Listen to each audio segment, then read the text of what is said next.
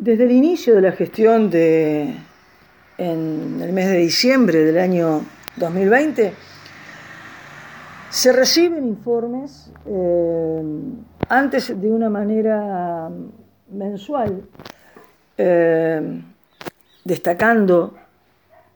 todas las variantes que hay dentro de un municipio, que es este, desde el trabajo con el MIDES, desde el trabajo de la limpieza, el trabajo de la iluminación, de las maquinarias de obra, de los cementerios, de la obra de vial en cuanto al pintado de cebras, de, los, de la atención en los merenderos, de los horarios de cursos, eh, diversos eh, informes que antes el propio municipio los elaboraba y entregaba mensualmente también a las fuerzas vivas. Eh, en ese caso eh, ya se ha producido casi como un año sin los mismos, que son informes cotidianos y mensuales que brindan una correcta información sobre lo que, en lo que se trabaja de parte del municipio. De parte de nosotros como concejales, tanto el señor Julio Naviliad como quien les habla, ha solicitado también eh, específicos informes con respecto a el funcionamiento y la gestión de esta administración municipal. En ese, en ese punto debemos señalar que basados un poco en el discurso que el propio intendente Moreira, Carlos Moreira, señala como una obligatoriedad, cuasi diríamos dentro de la ley de presupuesto, para que los concejales seamos fiscales de la acción municipal y a través nuestro la ciudadanía, es que por lo tanto se han solicitado informes específicos sobre el accionar del municipio. Hemos por ello solicitado al alcalde informes donde algunos están sin respuesta aún o en el mejor de los casos no son totalmente satisfactorias. Y queremos hacer centro específicamente en lo que es la, fiesta del chocolate y previamente la fiesta aniversario del 160 aniversario. Eh, nosotros no, no tenemos el manejo de las cuentas públicas de una manera previsoria con planes de que se va a gastar en tal cosa o en tal otra y luego eh, los informes, las rendiciones de cuenta, no se ajustan realmente a lo que tiene que ser la característica para poder fiscalizar de la mejor manera todos los ingresos que se producen y los egresos. Estos son dineros públicos, estos son necesidades de transparencia que queremos mejorar en este gobierno municipal y en los otros que se puedan suceder.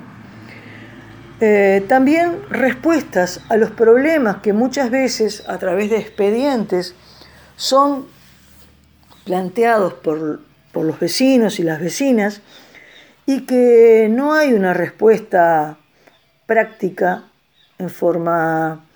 eh, dando un periodo de plazo, pero no hay una respuesta efectiva a los problemas. Y en eso queremos señalar de que nuestro recorrido por los barrios, como es planteado nuestra característica de acercarnos a los barrios, a través también de las propias reuniones del Consejo Municipal y que no se nos ha tenido en cuenta en este caso, eh, nosotros a través del Frente Amplio hemos realizado en el mes de noviembre específicamente una serie de reuniones en el barrio Retiro que posibilita conocer de primera mano las problemáticas. Es por ello que se ha juntado una, una, una, se ha realizado por parte de los mismos una carta solicitando una serie de mejoras para el barrio en cuanto a caminería, en cuanto a limpieza de cunetas, en cuanto a las paradas de transporte y estas, eh, estas inquietudes han sido refrendadas por más de 30 vecinos y vecinas de ese lugar. Esto fue acercado al municipio y fue ingresado por uno de los vecinos junto con un concejal y de esta manera estamos todavía esperando respuesta y el accionar de un mejor barrio retiro que ha sido por décadas, casi diríamos muchos años más de los que uno tiene, por décadas eh, no tenido en cuenta. A más de tener un merendero, pero que no sabemos y hemos pedido claramente los horarios de funcionamiento, los días y los quehaceres en este nuevo año 2023, no tenemos respuesta. Queremos mejorar el uso del dinero de los contribuyentes e invertirlo en forma adecuada a las necesidades que vemos prioritarias. No excluimos la mejora de la avenida Valle Ordóñez, pero entendemos que se debe terminar de asfaltar las calles en barrios como Muclin, en barrios como Retiro, Tarrab, Prado,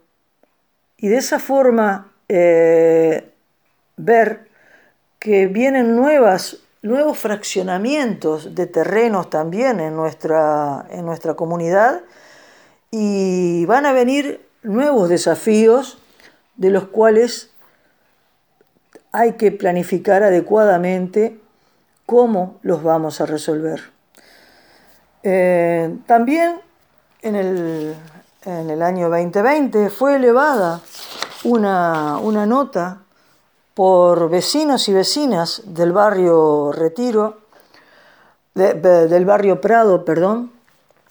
y, aún no se ha solucionado. Esto es eh, limpieza de cunetas, iluminación, colocación de eh, controles viales que rebajen la velocidad en una calle Esteban Lazague, por ejemplo, en lo cual si quedamos simplemente unos 5 minutos, 10, 15 minutos atendiendo el tránsito, visualizamos que en el tramo que va desde la avenida Valle Ordóñez hasta Imov, las velocidades de los mismos de motos y de autos es sumamente excesiva en un tramo en donde hay un jardín, donde hay familias, donde hay adultos mayores, donde hay comercios, talleres, fábrica. Entonces este, hay que mejorar muchas las partes de la viabilidad urbana porque de esa forma nos va a dar también la seguridad para todos los peatones y quienes lo transitan, y cuidando en especial a la niñez y a los escolares. También vemos la salida del liceo que toman por Esteban Lasague y se produce también un trasiego de mucha gente en horarios pico,